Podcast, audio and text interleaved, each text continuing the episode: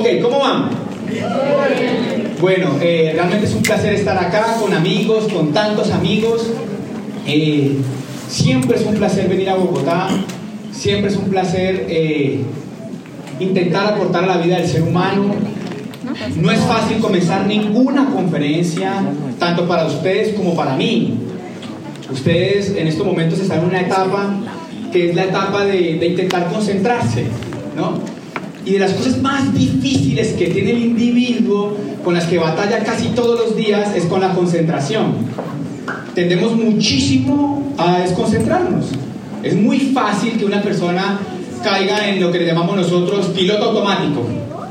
De pronto ir en el carro y distraído y terminar cogiendo una dirección que no era, pasarse la calle. ¿Alguien se ha pasado alguna vez por donde tiene que voltear y sigue derecho? Y ya lo había visto, pero se pasa. ¿Alguien ha pasado eso alguna vez?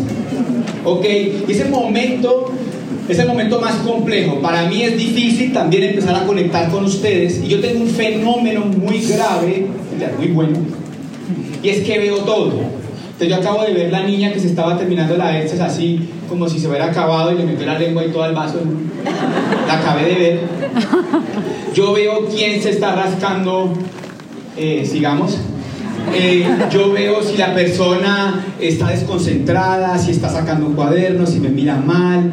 Yo en, en, caso entiendo totalmente cuando alguien me hace como, cuando está diciendo calvo así.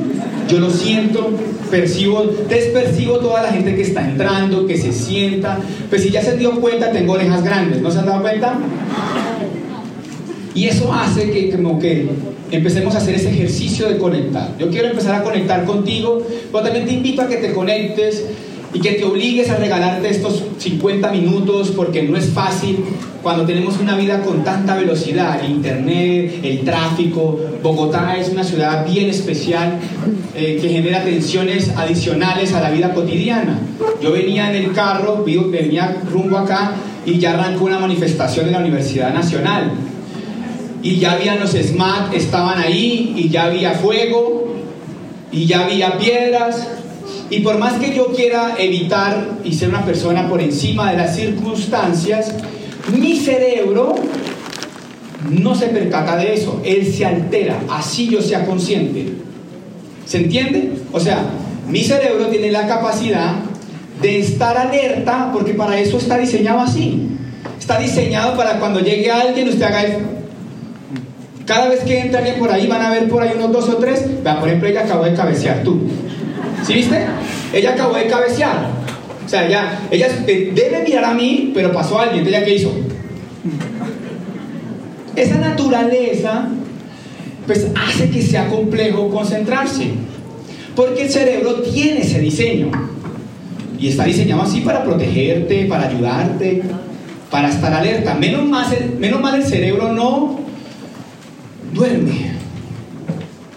Él funciona 24/7, toda la vida, solo hasta que te apagues, como el corazón.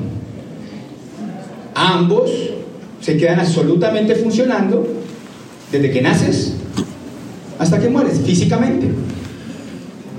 Por eso nosotros soñamos. Tú estás dormido y tú sueñas. No paras. Y a veces el sueño es tan real que uno cree, una vez tiene que levantarse y como, como tocarse a ver si hiciera o sea, como que no era verdad. Hoy me soñé algo así, la verdad hasta me asusté. Eh, pues tengo la posibilidad de hacer siesta. Y me acosté como a ¿Alguien durmió de 2 y media, 3 de la tarde? ¿Alguien durmió a las 3 de la tarde? O sea, yo me acosté a las 3 de la tarde con pijama y cobija. Me encanta hacerlo. Eh, me acosté a las 3 de la tarde un ratito para poder tener toda la energía, para recargar mi cerebro, para recargar mi actitud, para venir acá a darla toda a ustedes. Pero comprende lo que estamos haciendo. Si ve lo que yo estoy haciendo, ya ve cómo va cambiando el ambiente o no. Entonces vamos haciendo ese ejercicio, pero es un ejercicio que tenemos que hacer cuando? Todos los días. Todos los días. Y el individuo, como no comprende eso, mantiene alterado sin ser consciente. Y cuando la persona se altera sin ser consciente, comete errores. Yo tengo un principio que ya lo he dicho aquí, lo voy a decir de nuevo, y es, Cuando la emoción supera la conciencia, el ser humano actúa con incoherencia. Lo voy a decir en español para todo el público en traducción en, chichombiano. Cuando uno se emputa, la caga. ¿Se entiende? O sea, uno llega y se emberraca y uno ahí es cuando dice lo que no tiene que decir, hace cosas que no tiene que hacer. Y después viene la manifestación de algo que se llama el arrepentimiento. ¿Alguien se ha arrepentido de haber hecho algo enojado? Levánteme la mano. Los invitados vamos a hacer algo. Cuando diga levante la mano, uno hace así. Está para entrenar. Cuando diga quién me hizo esta, sí. Cuando diga no. Hay dos tipos de personas. No lo quiero, no lo voy a decir. No, sí lo voy a decir. Hay dos tipos de personas. Los que no, en la pregunta son no o sí, o los que no levantan la mano a pesar de que tengan la respuesta. Pero ese fenómeno es delicado porque se llama mala actitud. Se llama mala actitud que yo diga, me están preguntando algo y yo diga sí o no. Y usted no contesta. Eso se llama mala actitud. ¿Qué es actitud? La forma de reaccionar ante las circunstancias de la vida. Voy a arrancar por ahí, eh, por la actitud. ¿Quién se ha leído El hombre busca el sentido de Víctor Frank? ¿Alguien se ha leído ese libro? Hay muy pocas manos, unas 6, 7 manos. Pero ese libro es un libro bien especial que vengo estudiando nuevamente. Ese libro cuenta un fenómeno del individuo explicando la máxima libertad de todo ser humano.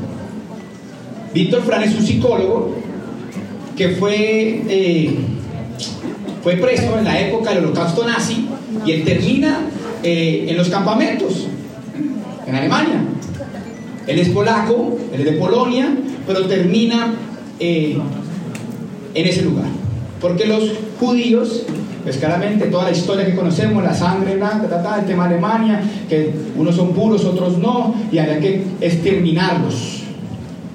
Y él entra ahí, pero él es psicólogo.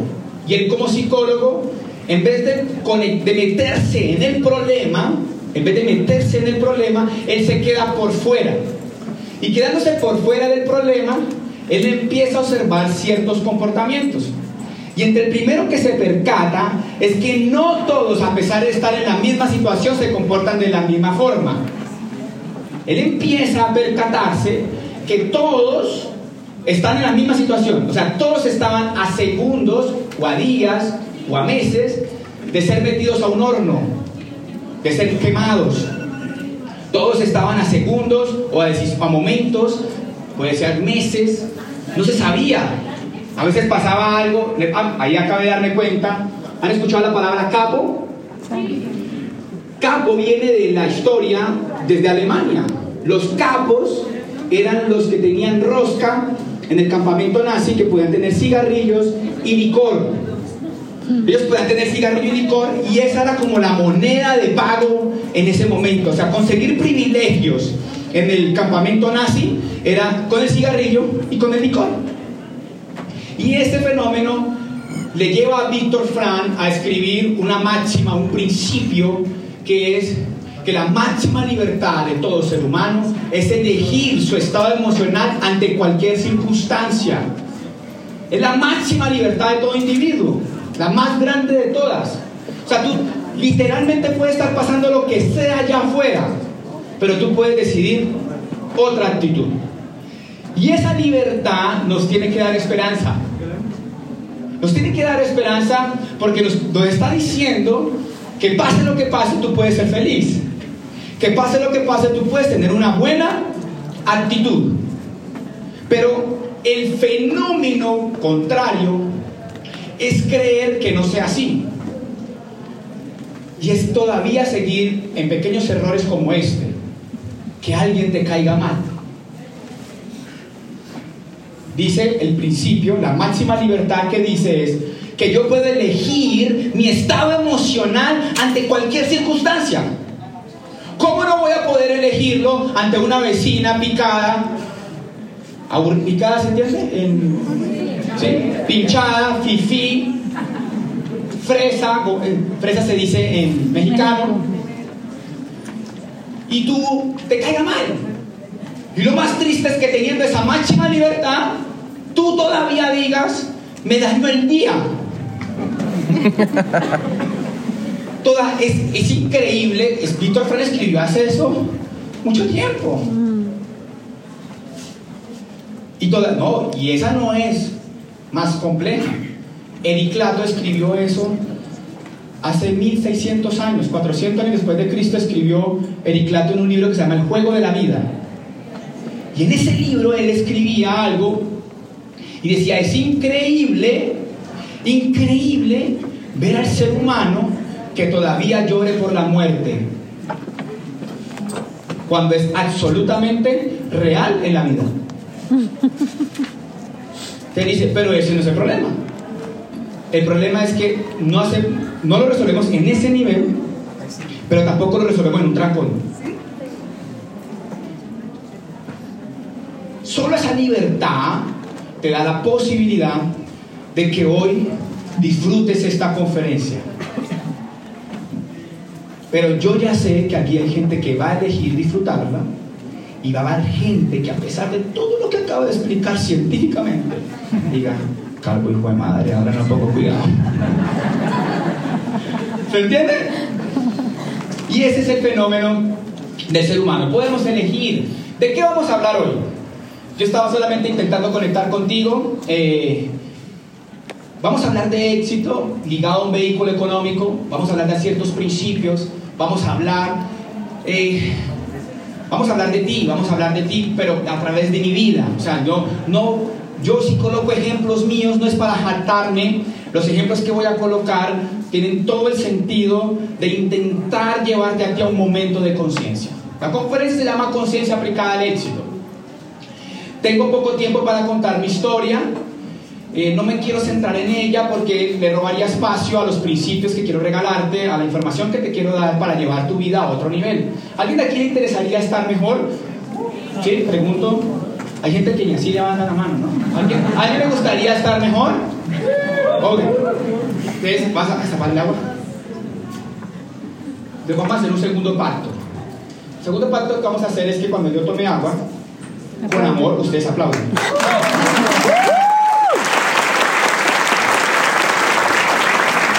¿Por qué hacemos ese pacto? Porque es patético que yo esté tomando el agua y todos me estén así mirando. Pues para que hagan algo mientras tanto. ¿Sí? O sea, porque si no queda usted ahí mirándome ahí como que. No, no me mire, te aplaudo. Espera que esté tomando agua, se aplaude. Ok. Va a ser complejo para la gente de atrás. La logística me ayuda con el silencio porque ya voy a arrancar. Ya no les voy a ayudar más. yo, eh, señor Marcelo? Vamos a arrancar de una vez. Como todos queremos estar bien, yo les quiero ayudar a hacer algunos momentos de conciencia con respecto al éxito. El éxito está ligado al bienestar, está ligado a la felicidad. Claramente, si yo consigo lo que quiero, me siento mejor. Si no consigo lo que quiero, me siento mal. Vamos a definir el éxito de una manera muy simple, de una manera muy simple, como lograr un fin deseado. Decir que voy a correr 10 kilómetros y los corro, decir que me voy a leer un libro y lo leo, decir que voy a ser abogado y me gradúo, decir que voy a montar una franquicia o una empresa y la monto, decir que quiero tener un matrimonio y me caso, que quiero tener dos hijos y lo logro, ¿sí? ¿Se entiende? O sea, que lo que yo anhelo, lo consigo. Eso que empiezo, lo termino. ¿Se entiende? Desde esa perspectiva vamos a arrancar con una máxima y es que el éxito no es todo. ¿Listo?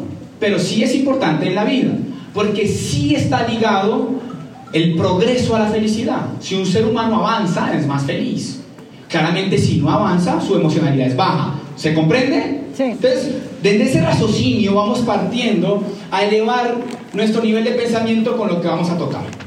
Todo el mundo quiere estar mejor, pero ¿por qué no lo logra?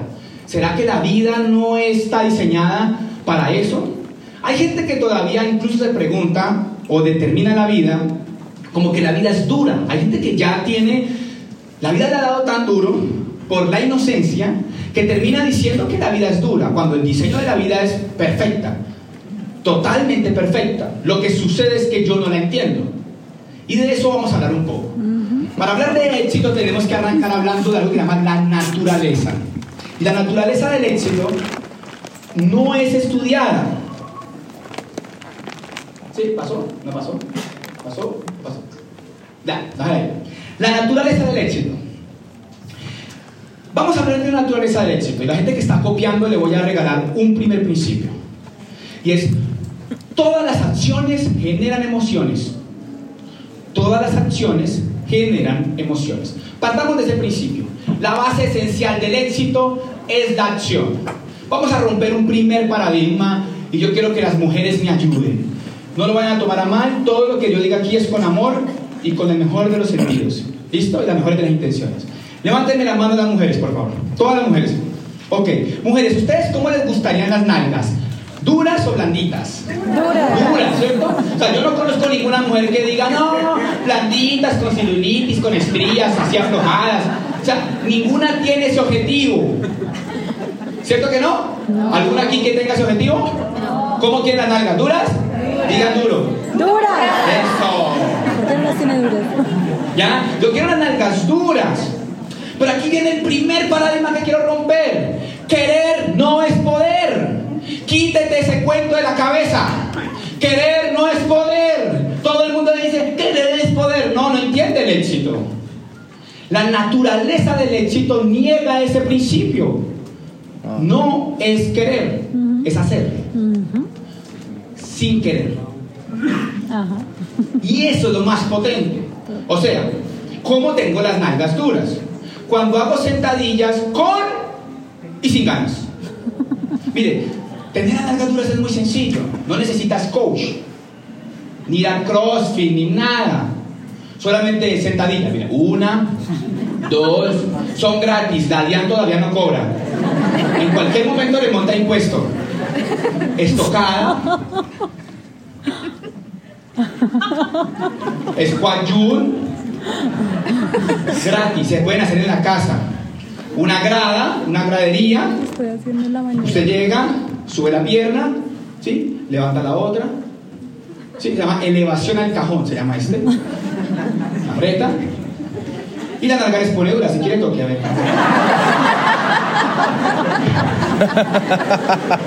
Porque, porque tenía la mano ocupada, yo la vi a usted con En Argentina hubo una, hace 15 días estaba en Argentina. Las argentinas son súper lanzadas.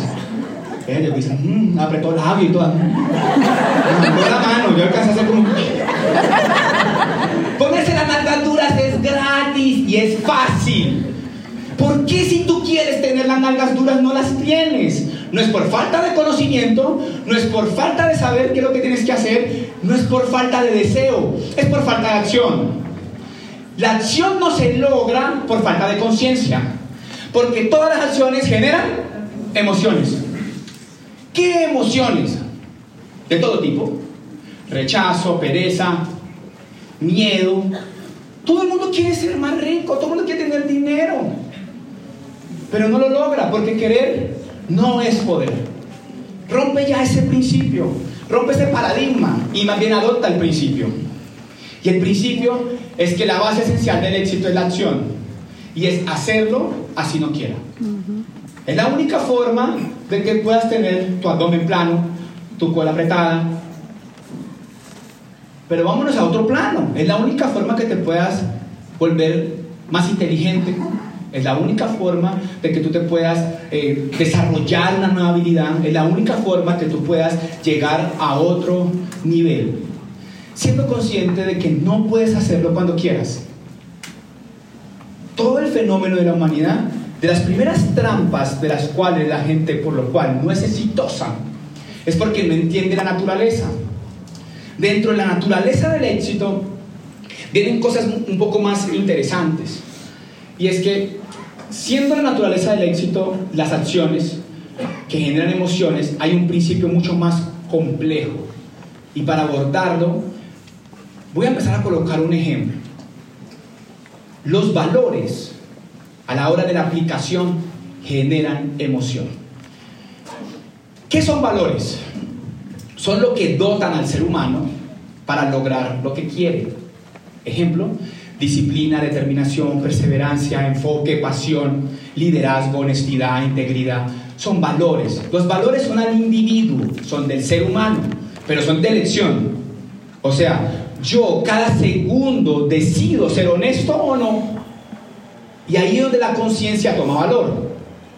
O sea, la conciencia toma valor cuando yo comprendo que lo más seguro es que yo no quiera tener disciplina o que yo no ponga disciplina, aún sabiendo. Porque cuando voy a poner disciplina, me genera emoción. Tengo una historia que ya mi hermano me va a regañar, pero voy a tocarla para que nos concentremos en el punto. Mi hermano es un ingeniero industrial, trabajó en compañías, hizo un posgrado en en finanzas, terminó a sus 25 años como director ejecutivo en una compañía, empezó a programar, se volvió un gran programador, sabe de inteligencia artificial, big data, minería de datos, y logra llegar a un punto importante en su carrera de éxito. Hoy asesora ocho clínicas en Colombia y está creando una aplicación que está desarrollando a través de minería de datos la tasa de deserción de las citas médicas para poder sobreagendar, para poder sobreagendar las citas, como hacen los aviones, como hacen las aerolíneas. Las aerolíneas hacen una sobreventa de los vuelos para que si no llegan algunos, los vuelos no queden vacíos. ¿Se comprende? Sí. Cuando la data falla, ahí es cuando empiezan a decir, eh, alguien que quisiera viajar mañana y quiera ceder su cupo, le vamos a dar una noche más en un hotel o unas millas. Desde negocian la sobreventa. Mi hermano está haciendo eso, pero para clínicas. Tiene 30 años. Y un día me llama con un estado de estrés y depresión y ansiedad a un nivel muy fuerte. Y él cae en un punto así como, como que no, no se podía ni mover del estrés. Entonces me cuenta y yo le digo, mira hermano, tú no tienes nada. Te voy a explicar un principio, eso le ayudó mucho a él, espero que a ti te ayude. Lo que tú tienes son valores manifestados en tu vida. Lo que te está pasando es que el compromiso y la responsabilidad se están manifestando en ti. Lo que está sucediendo es que el compromiso y la responsabilidad se está manifestando en ti. ¿Cuál era el temor de él? No cumplir lo que estaba proyectado a cumplir. La gente no comprende que a la hora de ser responsable va a tener emociones. Y lo vuelve un problema cuando es el valor intentándose manifestar para que haya la alerta, para que haya la sensación. Si no te da, es preocupante, porque quiere decir que qué? Que no te importa, que es irresponsable. Entonces, todo lo contrario a creer que las cosas deben ser sin sentir emociones, lo que te quiero decir es que si tú intentas ser exitoso, lo primero que te va a pasar es que vas a tener emociones. De todo tipo. Y ya es hora que comprendas eso. Hay gente que monta un negocio y apenas lo monta, empieza a tener estrés, presión, sufrimiento, todas las emociones que se dan en ese momento, ansiedad. Y en ese fenómeno él renuncia. ¿Por qué renuncia? Porque no entiende la naturaleza del éxito. No porque realmente el proyecto fuera difícil. Ya es hora que a las alturas que estamos hoy en el siglo XXI, en el 2020, te des cuenta que siempre que intentes ser exitoso, vas a tener emociones. Es naturaleza. Naturaleza pura y dura. Cuando yo empiezo a entender la naturaleza, lo más seguro es que yo la pueda superar. La naturaleza del éxito está ligada a un punto muy complejo que voy a intentar decirlo de una manera coloquial, pero es profundo. Vamos a hablar de algo que se llaman principios y valores. Es la siguiente, Andrés. Y para este concepto,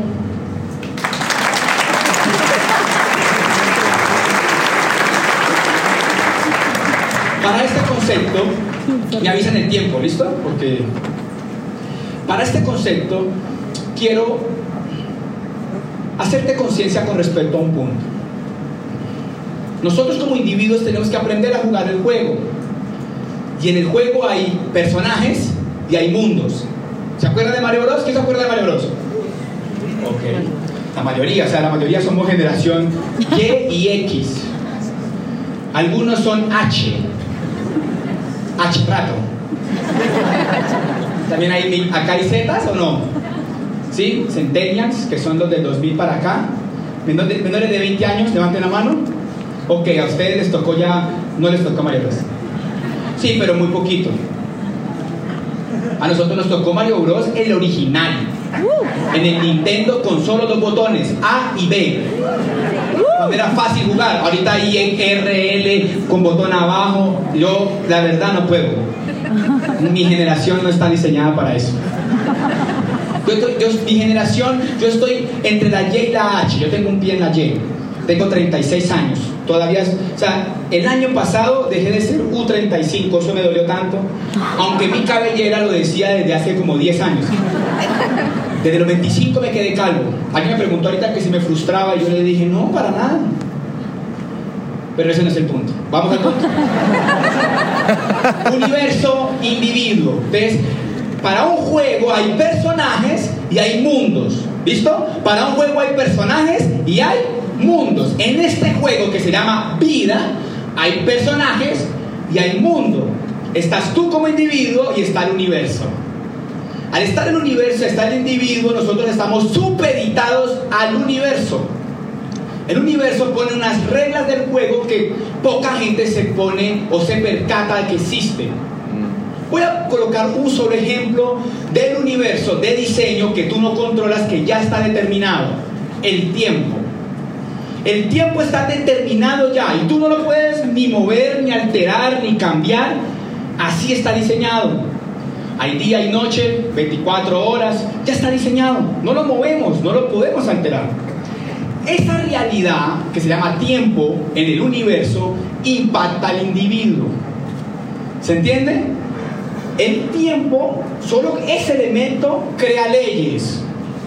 Entre la primera ley que crea el tiempo se llama ley de impermanencia. Voy a explicarlo. Voy a hacerlo como lo hacían los filósofos. Sócrates se paraba hace 400 años antes de Cristo, se paraba afuera y él miraba las nubes que se movían. Y él veía qué pasaban.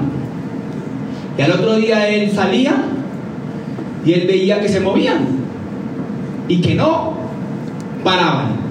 Y el otro día él se paraba y él miraba y no paraban. Y al otro día él salía y miraba y no paraban. Entonces salió un principio, cópialo bien grande. Todo pasa. Todo pasa. Y ese fenómeno, entenderlo, si lo llevo a la vida, transforma mi emocionalidad. El individuo inocente de los principios y los valores y las leyes es víctima de no entenderlas y su emocionalidad es negativa, no porque la vida sea negativa, sino porque él no entiende, que no entiende el juego de la vida. O sea, él no entiende que haciendo quiera hay una ley que se llama ley de impermanencia y eso hace que todo pasa. Entonces, eso obliga al individuo a crear valores. ¿Qué valor serían los valores, o qué valores serían los valores que ayudan a entender la presión del tiempo en el individuo? La tolerancia, la paciencia, la comprensión. ¿Estamos, ¿estamos entendiendo? ¿Me siguen? Es un poco profundo, pero te va a ayudar. Si yo no entiendo eso, yo soy víctima de la vida. Soy víctima de todo lo que pasa. Y ahí es cuando yo juzgo el diseño porque no lo entiendo. Pero cuando tú entiendes Mario Bros, ¿tú qué haces? Lo Pasas. ¿Y lo pasas cómo? Rápido y divertido. Pero como tú no entiendes, la pasas mal. No la pasas. Sufres, lloras, te estresas. ¿Por qué? Porque no entiendes. ¿Qué no entiendes? Las leyes, los valores y los principios. Las leyes no son del individuo. Las leyes son del universo. Las leyes son fuera de ti. En la intersección, aquí viene algo muy especial. Entre ley y el valor se llama principios. ¿Qué son principios? Son claves en el juego de la vida. Las leyes son del universo. Los valores son del individuo. Tú te impactan las leyes. Si tú te aprendes los principios, que serían las claves en el juego de la vida, te iría mucho mejor. ¿Alguien jugó alguna vez Street Fighter? Sí. Ok. Street Fighter tenía unas claves, no sé si se acuerdan, dos atrás, una adelante, A, B, y hacía un muñeco que hacía ¡Ayuken! sí, sí, sí. Yo sé que algunos no se acuerdan, pero cualquier juego que usted haya jugado tiene claves. Entonces a usted le decían un da X, un da Y, un da Z, ¿cierto? Esas claves se llaman llaves de sabiduría. Los principios son llaves de sabiduría que ayudan al individuo a jugar el juego de la vida. Entonces, la ley se llama ley de impermanencia. ¿Listo? Con respecto al tiempo. Ahora en el medio, el principio dice todo pasa. El valor que me ayuda a entender eso se llama tolerancia, paciencia, comprensión.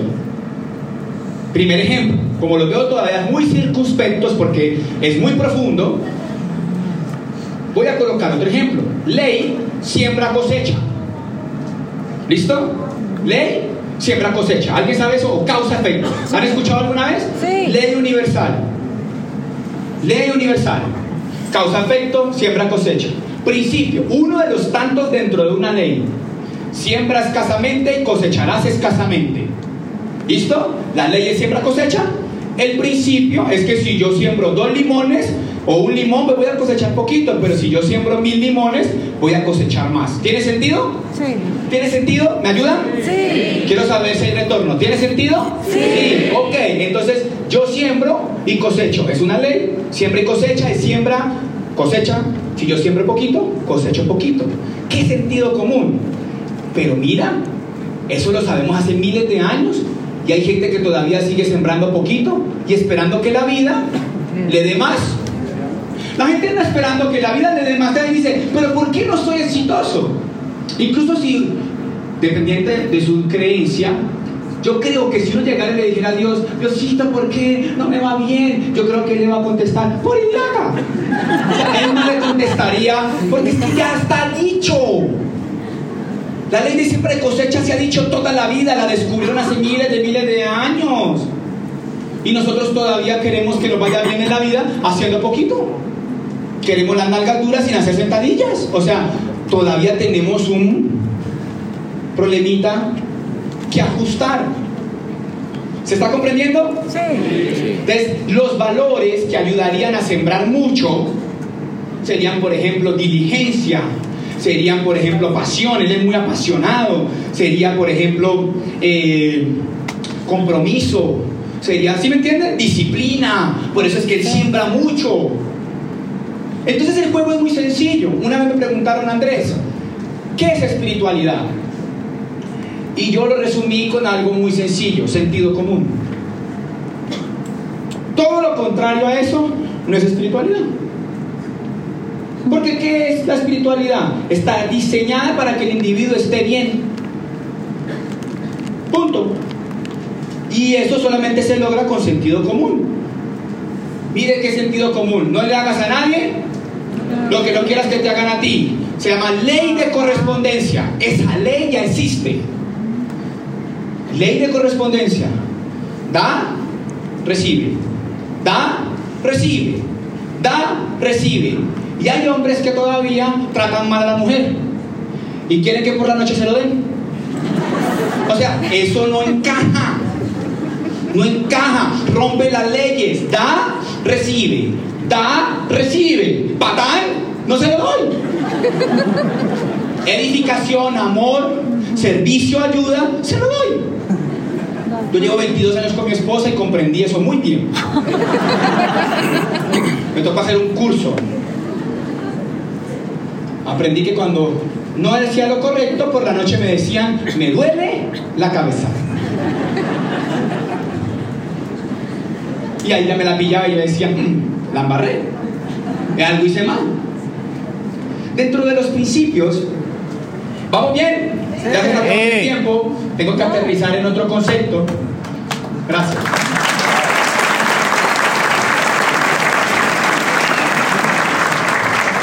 Yo sé que son conceptos densos, pero si por lo menos te intentas percatar un poco y recibes el concepto del sentido común, de intentar entender leyes, valores y principios, si tú te vas de aquí, yo te voy a dar una tarea.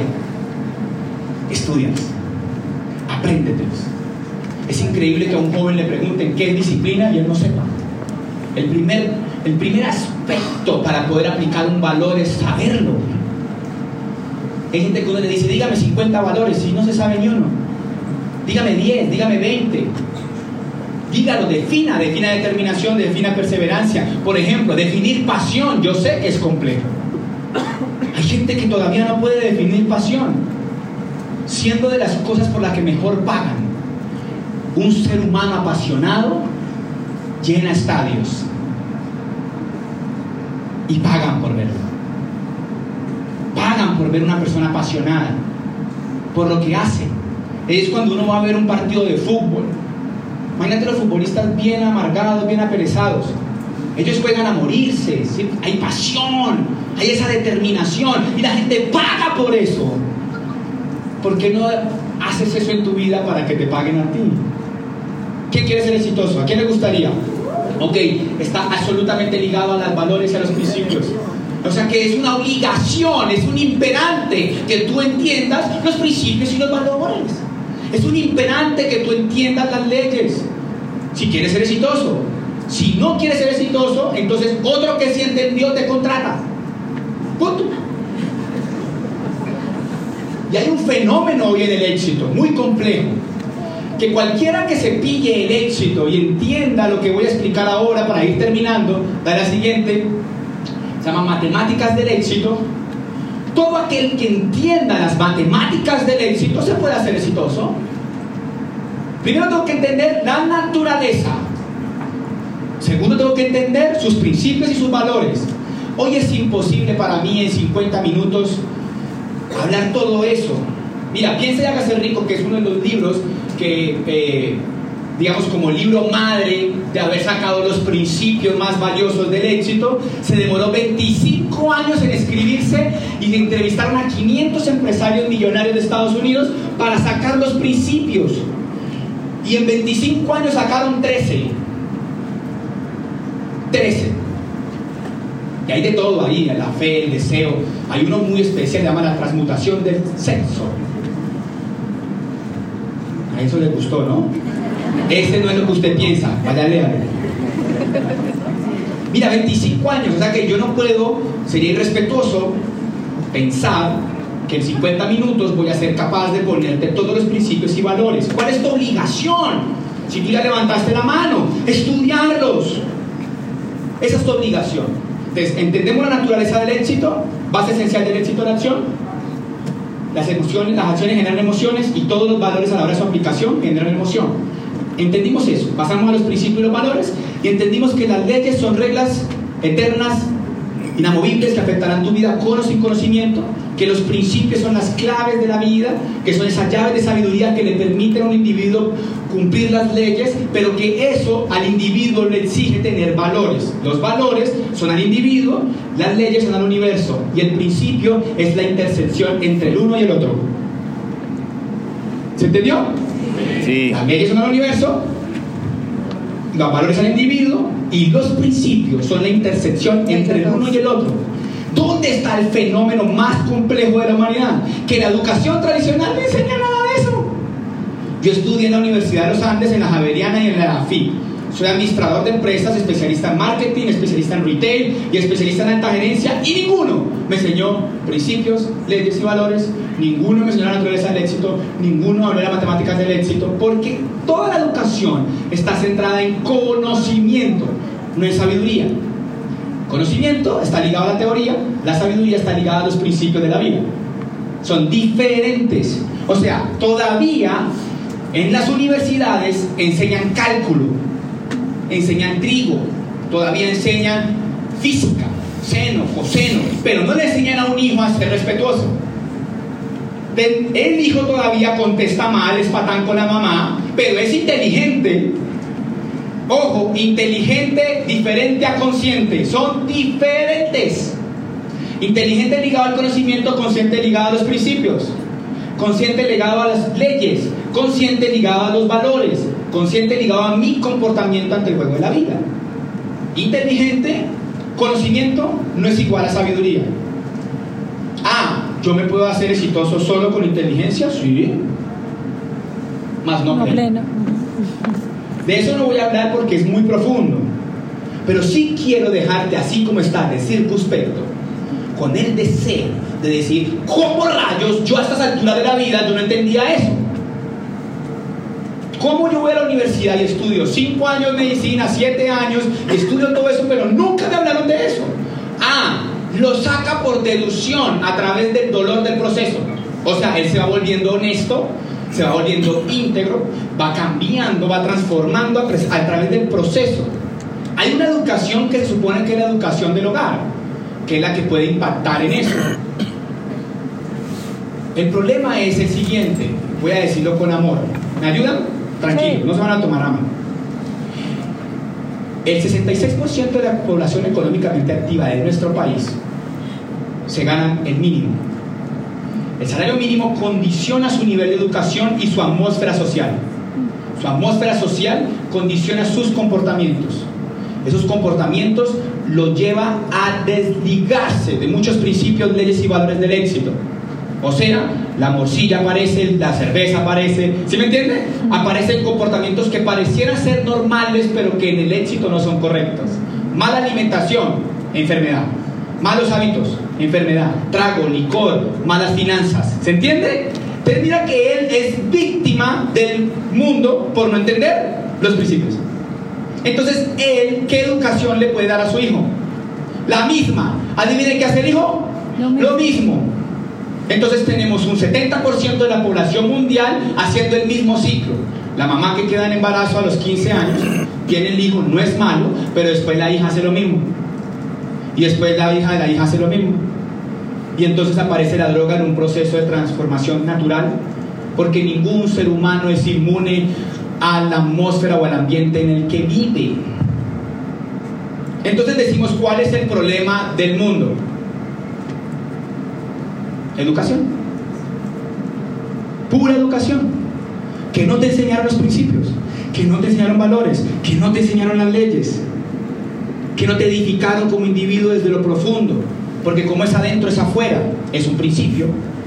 Una semilla de limón da un árbol de limón.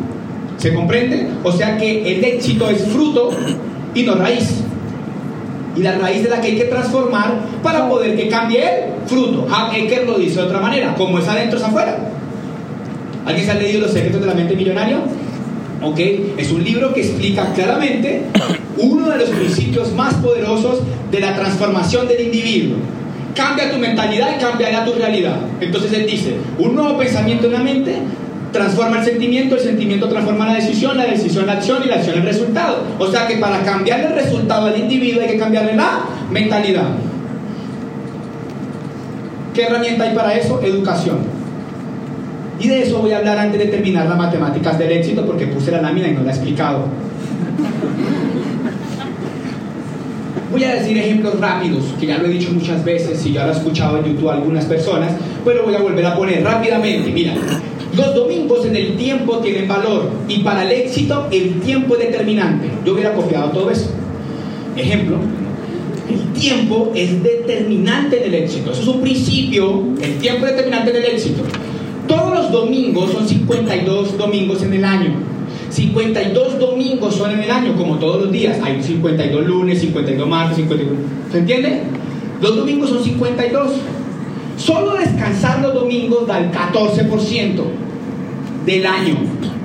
Solo descansar el domingo. La sociedad y la cultura nos lleva a descansar viernes, sábado y domingo. Viernes, sábado y domingo. Es la cultura. Uno el viernes sale despavorido del trabajo y quiere morirse.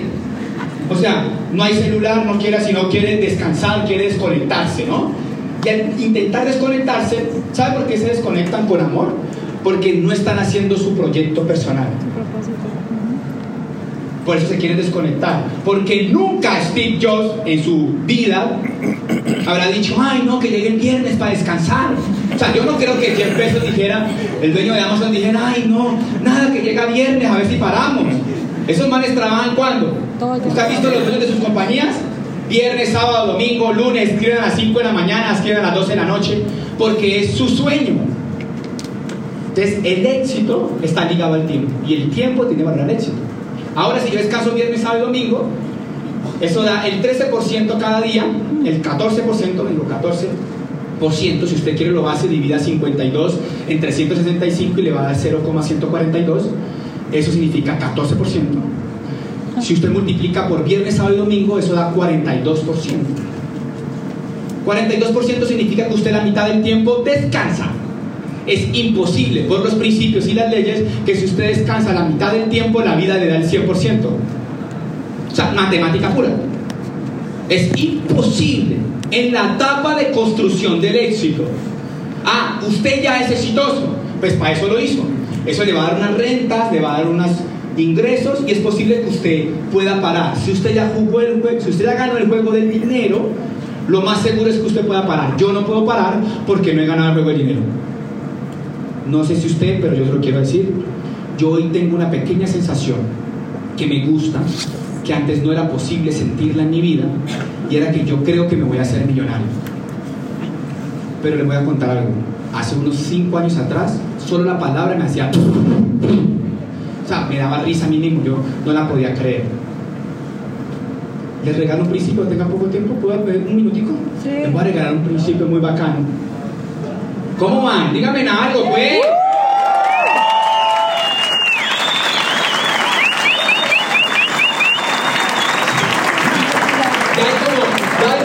Hay como, unos cinco nuevos que aplauden.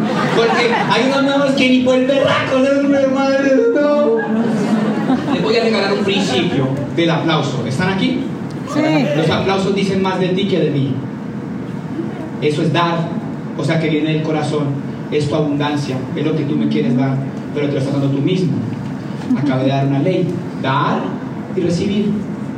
Entonces tú aplaudes poquito, es tu decisión, es lo que tú tienes en tu corazón, es lo que tú sientes. No es mi problema, es tu problema. Yo después de ese principio gritaría, me paro en el asiento y hasta tiro un brasier. ¿Sí o no?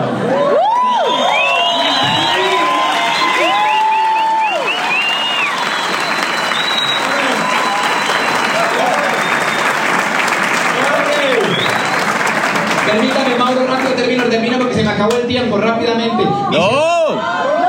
Se me acabó el tiempo. No. Va a haber una segunda charla, ya le van a contar, pero se me acabó el tiempo rápidamente. Mira, les voy a regalar algo rápido que para mí es transformador. Mi hijo tiene seis años. Ayer conté la historia y me gustó. Entonces, mi hijo tiene seis añitos. Mi hijo eh, está en la etapa que tiene que aprender a montar bicicleta para encajar socialmente. O sea, es la etapa donde, ojo que la sociedad y la cultura presionan comportamientos no necesariamente correctos. Si no hay conciencia, soy víctima de la sociedad y la cultura. Entonces, mi hijo en su etapa está en una etapa que tiene que aprender a montar bicicleta.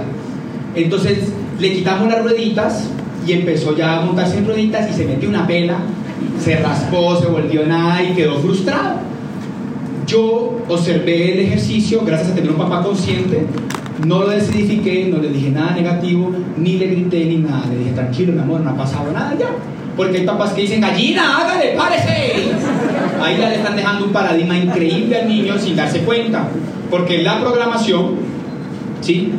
Está ligada al pensamiento, el pensamiento, sentimiento, sentimiento, a las decisiones, decisiones a las acciones, las acciones al resultado. O sea que lo que yo pongo en la mente de mi hijo es muy determinante su futuro. O sea, usted es el resultado de muchas cosas que le colocaron en su mente de niño. Entonces, como yo entiendo ese principio, a mi hijo le dije, lo dejé que pasaran dos meses, dejé que pasaran dos meses. Y dos meses después le dije, Jero, te voy a enseñar algo que se llama autosugestión. Y le dije, repite conmigo, autosugestión. Le dije, hijo, te voy a enseñar autosugestión. ¿Qué es la autosugestión? Poner un pensamiento en mi mente que me lleve a una acción deseada. Poner un pensamiento en mi mente que me lleve a una acción deseada. Ella, como no trabaja donde anotar, está repitiendo. A ver si le queda. ¿Listo? Esto mismo hice con mi hijo. ¿Listo? Entonces, rápidamente, yo le enseño eso a mi hijo. ¿Listo? Y mi hijo me dice, autosugestión. ¿Cómo es autosugestión? Poner un pensamiento en mi mente que me lleve a una acción deseada. Jero, di, yo puedo montar bicicleta.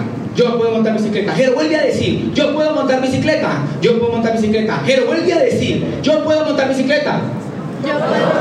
Jero, di otra vez, yo puedo montar bicicleta. Y le hice la jugada maestra. Le dije, ¿a que no eres capaz de montar bicicleta? Y me dijo, sí, sí, yo soy capaz, yo soy capaz. Y se montó en la bicicleta, nos fuimos a montar y no utilizó rueditas nunca jamás. se llama autosugestión. Hay gente que tiene todavía 50 años y dice, yo no puedo hacer eso. Hay gente que todavía dice, yo soy de malas. Hay gente que todavía dice, la vida es muy dura. Autosugestión. Hay gente que no, y es peor aún, se autodice y le dice al esposo, es que usted no sirve para nada. Nunca sin edificación va a haber transformación. Y la edificación es poner palabras positivas en un individuo, potencializarlo, llevarlo a ser grande. ¿Qué le dices a tu hijo? Ahora tengo que aterrizar esto en un vehículo económico después de semejante disertación. Tengo que decirles dónde yo aprendí esto. Mira, rápidamente y en dos minutos tengo que contarte mi historia de vida.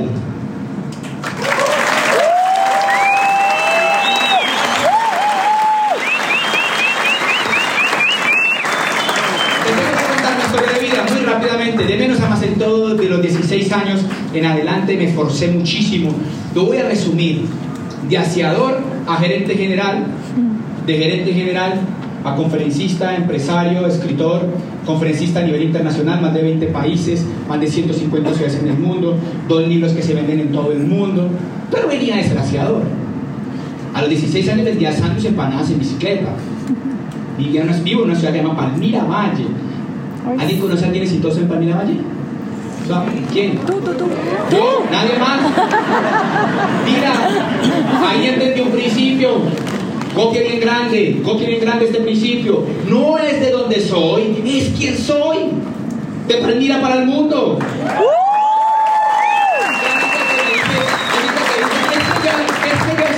Bolívar, no importa.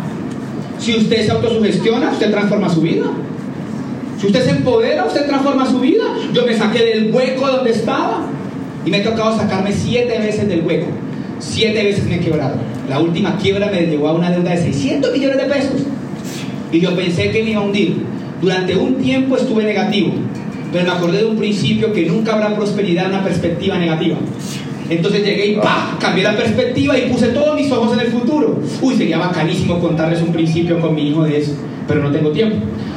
Ah, a la segunda charla. Entonces yo llego y en ese proceso aparece una oportunidad, la más boleta de todas. Era lo que yo pensaba cuando tenía 30 años. Un mamá de oficina me intenta explicar este proyecto empresarial al cual yo pertenezco y me dice, mira Andrés, hay un vehículo económico que es un sistema de distribución a través de Internet, sin intermediación y sin publicidad, que da regalías por consumir, comercializar y conectar a otros. A mí me sonaba a venta de catálogo de pucha desocupada. O sea, a mí no me sonaba a una oportunidad. A mí no me sonaba, ya apenas tocar el corazón como que, uy. A mí no me sonaba oportunidad. No me sonaba oportunidad. Pero gracias al peor momento de mi vida nació la humildad. En la adversidad nace la humildad. Ahí yo me hice humilde, yo dije, pues contame, medio me contó, le dije no, intentó, intentó, y me llevó a una persona que admiro mucho, que hoy no voy a hablar de él, pero que admiro demasiado, él va a mi oficina y él me cuenta. Y él me cuenta rápidamente, yo le digo que no, de todas maneras, y él me dice, ok, no lo hagas, pero él hace algo fantástico. Me regala el libro El negocio del siglo XXI y me regala unas conferencias, unos audios en un CD. Hoy se mandan por WhatsApp. Yo escucho esa información yo en el momento que escucho la información, debía los 650 millones, tenía más de 30 casos financieros, estaba sucumbido en un proceso emocional agresivísimo, pero había una transformación de lo espiritual, porque cualquier persona después de siete quiebras se vuelve espiritual. O sea, yo ahí me volví espiritual. Porque el peor momento de un individuo es el mejor momento en la transformación de un individuo. O sea, ahí yo me hice preguntas correctas. ¿Por qué estoy así? Y ahí me di cuenta todo lo que me faltaba. Y fue la razón por la que yo empecé a crecer. Entro por recochar. Entré por un tal que sí, me escuché la información y eso me dio esperanza. Aquí viene un principio, no lo copie, lo voy a decir solo para el contexto de la historia. La información da visión, la visión da voluntad, la voluntad da esperanza, la esperanza da acción y la acción da resultado. Voy a decirlo mejor, quedó mal dicho. La información da visión, la visión da esperanza, la esperanza da voluntad, la voluntad da acción y la acción da resultado. Como escuché la información creyendo que no era para entrar, no hice, o sea, la persona que me invitó fue muy hábil en dominar mi ego, porque yo le dije no, él me dijo entonces no lo hagas. Pero él hizo algo valioso que yo le quiero decir a los nuevos, pida información, pida información. ¿En el marco de qué hacen estas conferencias? ¿A quién de los que está aquí en el centro le pareció interesante lo que hablé? Levánteme la mano. A todos. Entonces, si a usted le pareció interesante, dígale, dame información. ¿De dónde sacó ese calvo loco esa información que le enseñó? Yo la he escuchado pocas veces, no la he visto, sé que existe, pero no la tengo. Yo entré a hacer ese proyecto empresarial que estaba apalancado en un modelo educativo. El modelo entendió lo siguiente, el negocio es muy sencillo, pero la mentalidad del individuo es muy compleja. Entonces crea un modelo educativo para transformar la mentalidad y ponerla al nivel de la oportunidad. Todo esto está diseñado para que tú pongas la mente en el punto correcto para poder llevar la oportunidad al punto correcto. Porque si tú tienes una mentalidad incorrecta, te pueden dar oro, petróleo, una compañía, incluso una empresa de tercera generación multimillonaria la quiebras. Casos se han visto. Jóvenes que heredan sin la mentalidad correcta y destruyen lo que habían hecho sus padres. ¿Se comprende? Sí. Incluso se ve en el mismo momento en el mismo ser humano. Deportistas que han llegado a la cumbre del éxito por falta de principios, leyes y valores destruyen lo mismo que hicieron. ¿Se comprende? Entonces, el modelo entendió que el problema era el individuo, no la oportunidad. La oportunidad explicada de manera simple es la transformación de la economía hoy apalancada en Internet. ¿Qué es eso? Toda la vida ha existido películas y televisión, bueno, toda la vida no, pero hace mucho tiempo. Hoy existe lo mismo, pero por streaming. Entonces, streaming es Netflix, Amazon, ahorita está Amazon Video, ¿cierto? Están saliendo varios, Disney también sacó uno. Y eso hace que haya una transformación digital. Es una realidad del mundo. Taxis existe, pero la transformación fue Didi, fue Uber, que lastimosamente se fue por ignorancia de los líderes gubernamentales que no entienden que la economía va para allá. Pero es una realidad, Rappi, los domicilios existían, ahora lo hacen a través de una aplicación que se llama Rappi. Incluso las fufurufas siempre han existido, hoy también se hace por internet. ¿Usted ve. Mira, hoy todo, todo, todo ha trasladado su forma de llegar al consumidor por internet, porque el tiempo escasea. Entonces el internet es una realidad. La crema dental, desodorante, jabón y champú siempre ha existido, pero nosotros estamos en un vehículo que hace lo mismo, pero por internet. No es más, pero no da estatus. Entonces como no da estatus, la gente dice no. Pero ese negocio que casi nadie quiere hacer, a mí me dio la posibilidad de transformar mi vida y salir de ese problema.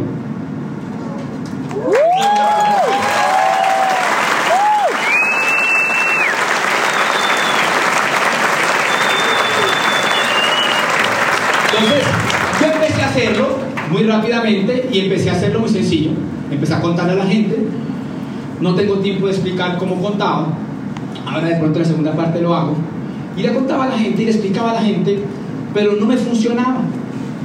Porque no entendía un principio del negocio. Nuestro negocio, su baluarte, su pieza poderosa, la que apalanca, la que transforma, la que logra hacer que esto funcione, es la educación.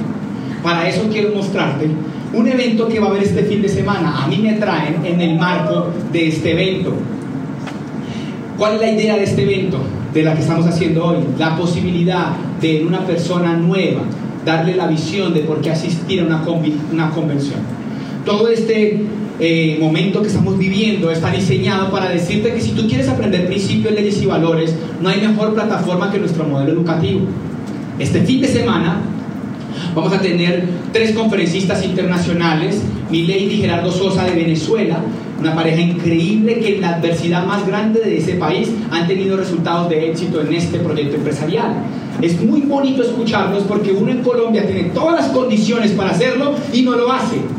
En, Venezuela el internet todavía está en 520 megabytes.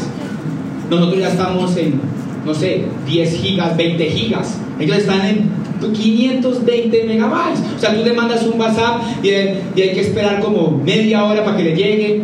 O sea, las fotos no suben. ¿Sí se entiende? Ellos a través de esta oportunidad, a pesar de las circunstancias de Venezuela, logran tener resultados. La otra persona que viene se llama Tino Gómez, él es colombiano, vivió en Venezuela, hoy está radicado en Orlando, Florida. Es un empresario muy exitoso de este proyecto, pero algo muy especial, yo llevo seis años, él lleva 20. Él lleva 20 años y el tiempo tiene valor en el éxito. ¿Se acuerdan? Sí. O sea que si él lleva 20 años, por lógica matemática, sabe más. ¿Listo? Y en el medio está este joven que se llama Yamil Raidam, es una persona con un éxito increíble en este proyecto que tan solo en tres años logró llegar a un nivel técnicamente casi el doble del mío. ¿Qué significa eso? Pues que gana doble. ¿Qué significa eso? Que sabe más. Si algo le pareció profundo lo que yo hablé, Yamil Raidán es mucho más profundo. Es un joven que entiende muy bien los principios, entiende muy bien el juego, entiende muy bien la ley del universo y estoy absolutamente seguro que les va a aportar demasiado a su vida. Si te sirvió una hora de conferencia, pues te va a servir un fin de semana en el Colegio Agustiniano de Salitre. Este es un evento que dura sábado y domingo. El sábado es como de 3 a 9 más o menos y el domingo es de 9 a 3. Y esa dinámica se llama convención. Y en la convención está diseñada para darle a las personas los principios, las leyes y los valores para tener éxito. Ojalá en esta oportunidad económica, y si no, no importa, yo de ti iría. Te voy a decir por qué. Porque no conozco ningún modelo educativo allá afuera, después de haber pasado por la Los Andes, la Javeriana, la FIT, que enseñe de manera magistral los principios, las leyes y los valores. Por eso yo te invito a que vayas a la convención. Así no entiendas nada. Pero si viste algo de valor en lo que dije, yo de ti Despierta en conciencia. Somos el team Líderes Constructores.